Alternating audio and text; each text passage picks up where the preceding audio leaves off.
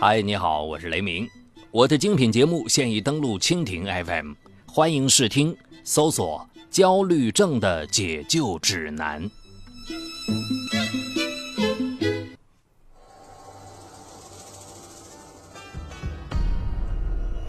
郭书慧是一家汽车企业的白领。一天，他挎着红色书包从国税局办完事出来，径直走向自己的轿车。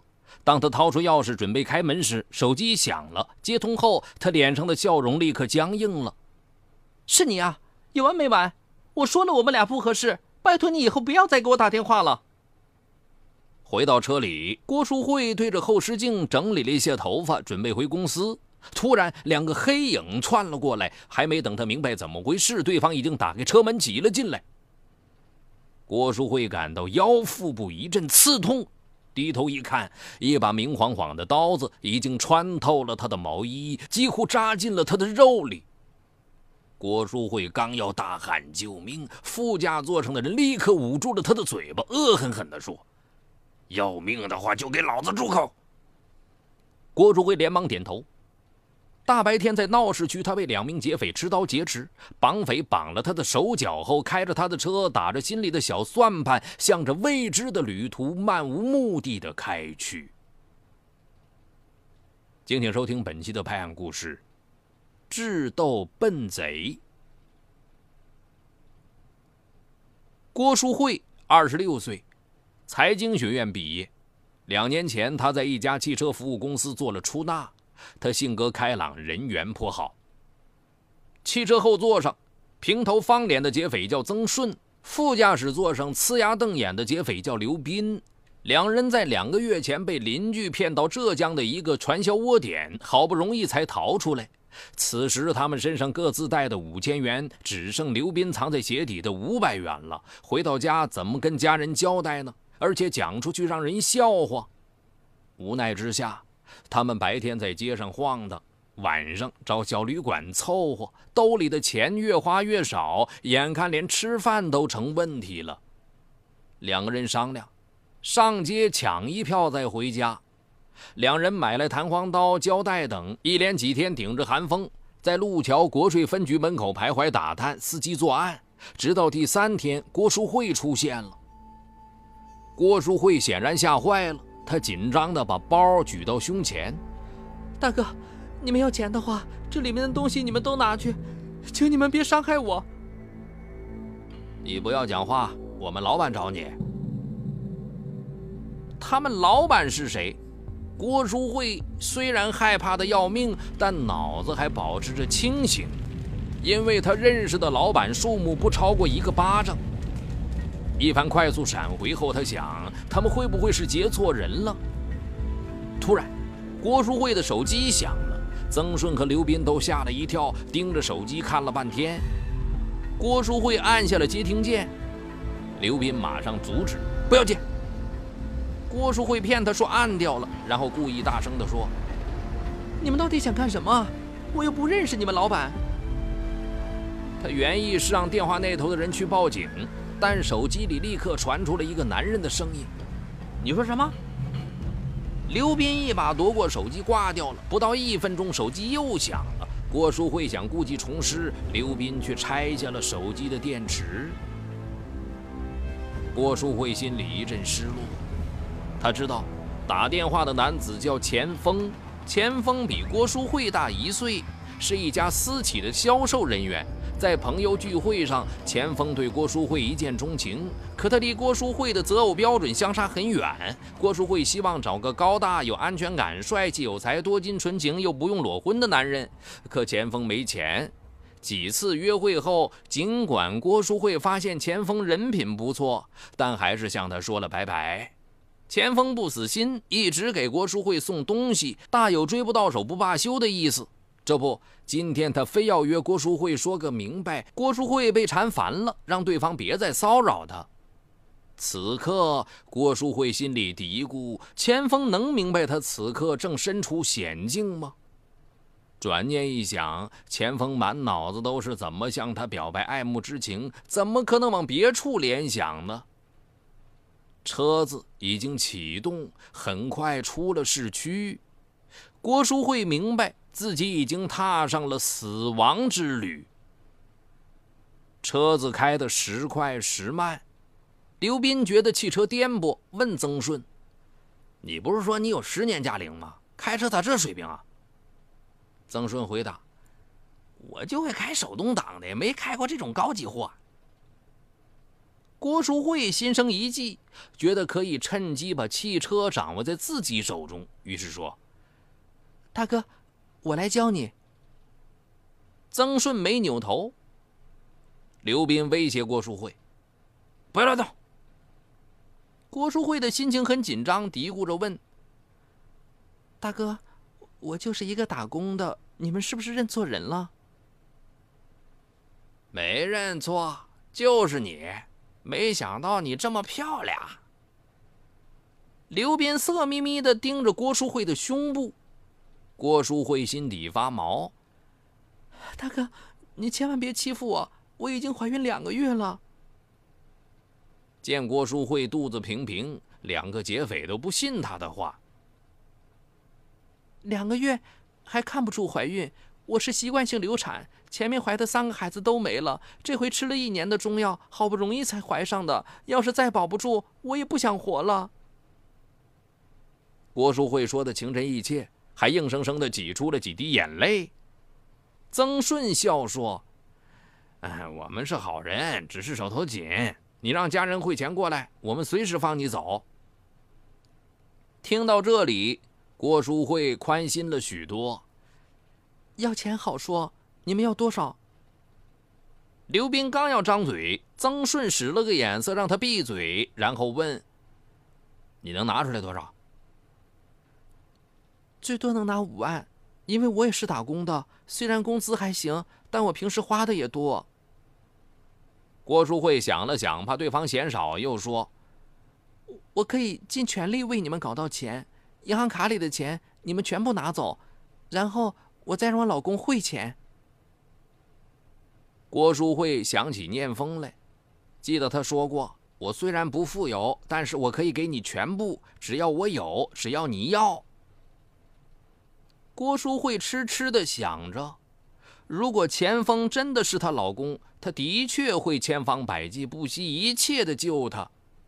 可惜自己已经拒绝了他，不知这个呆头呆脑的家伙会不会因为自己那句莫名其妙的话，联想到他被绑架了，然后报警。刘斌把刀放下了，跟曾顺商量起来。曾顺把郭淑清的眼睛用毛巾蒙上，用胶带把他手捆了。郭淑慧发现曾顺警惕性颇高，不由得忧心忡忡。看来光套近乎不行，必须想办法逃走。一个小时后，车子停了下来。曾顺拿着郭淑慧的银行卡去取钱。不一会儿，曾顺回来了，卡里的钱不多呀。他烦躁地对郭淑慧吼道。赶紧让你家里汇钱过来！这是一个绝佳的求助机会。郭淑慧拿过手机，却又犹豫了：真的打给家人吗？父母远在家乡，即使打通了，又有什么意义呀？他决定打给钱锋。他相信他们之间心有灵犀，他应该能猜到他出事了。电话拨通了，郭淑慧用家乡话说。老公，赶紧汇五万块钱过来，急用。钱锋愣了一下，随即轻声问：“是不是被骗了？”“不是，被绑架了。”“嗯，你快去办吧。”钱锋为了配合郭淑慧，换成普通话大声的说：“我马上去准备钱，你等我。”曾顺和刘斌听了，露出了满意的笑容。郭淑慧也笑了，他果然没有看错钱锋，这个家伙还是有情有义、有头脑。车子继续前进，又过了半小时，曾顺再次拿着银行卡下车，回来后说钱还没有打过来。郭淑慧提心吊胆，万一没有拿到钱，他们会不会对他下狠手呢？郭淑慧把获救的希望都寄托在了钱锋身上。钱锋确认郭淑慧被劫持后，果断地报了警。晚上七点，警方在主要路段布控，通过各大交通路口拍摄的录像，查到下午一点左右郭淑慧的车子离开市区。下午三点多，车子又出现在临海路段，此后线索便中断了。钱锋心急如焚，暗自祈祷。驾车的曾顺由于不认路，让刘斌下车去买地图。刘斌不乐意去，曾顺不得不求助郭淑慧，该开往哪个方向？郭淑慧觉得正好可以利用这个机会拖住他们，为前锋那边争取营救的时间。于是他一会儿糊涂，一会儿明白，乱指一通。曾顺左拐右拐，也不知道到底身在何处。当晚十点左右，曾顺再次去查银行卡，发现钱还没到账。他烦躁地对郭淑慧说：“你老公没有人性，这点钱都不愿意出，看来他是不管你死活了。”我们也没有办法，只好把你卖掉，再换点钱了。曾顺和刘斌争论着要把郭淑慧卖到哪里好，大概讨论了二十分钟，最后一致同意把她弄到乡下卖掉。可是怎么去乡下呢？曾顺无奈，只好跟上一辆长途汽车。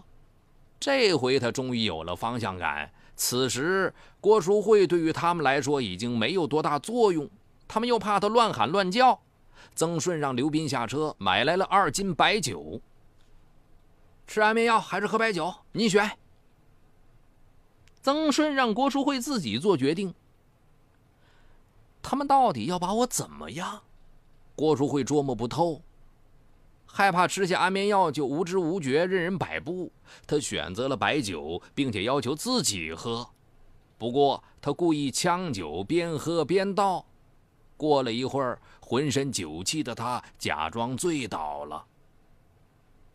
车子开动，郭淑慧听到曾顺的话：“等开到个偏僻地方，我们扔下他算了。”刘斌不同意：“卖掉这个女人，我们能换一笔钱呢。”两人争论不休。郭淑慧蜷缩在车里，处于半睡半醒状态。回想起钱锋第一次给她买玫瑰花，第一次喂她吃冰激凌，点点滴滴都那么温暖，可他却因为钱锋没钱而离开他，还讲了那么多绝情话。其实人世间的真情，不就是时刻想着对方，时刻为了对方的安危着想吗？钱锋一夜未眠，他一直待在公安局里等消息。上午八点，曾顺驾车开进了县城，却一直在县城里绕来绕去，开不出城。曾顺让刘斌打了个出租车在前面带路，在一个红绿灯处，刘斌慢慢悠悠地下了车，站在路边伸手拦出租车。正值上班高峰，他一直打不着车。郭淑慧觉得这是个绝好的逃跑机会。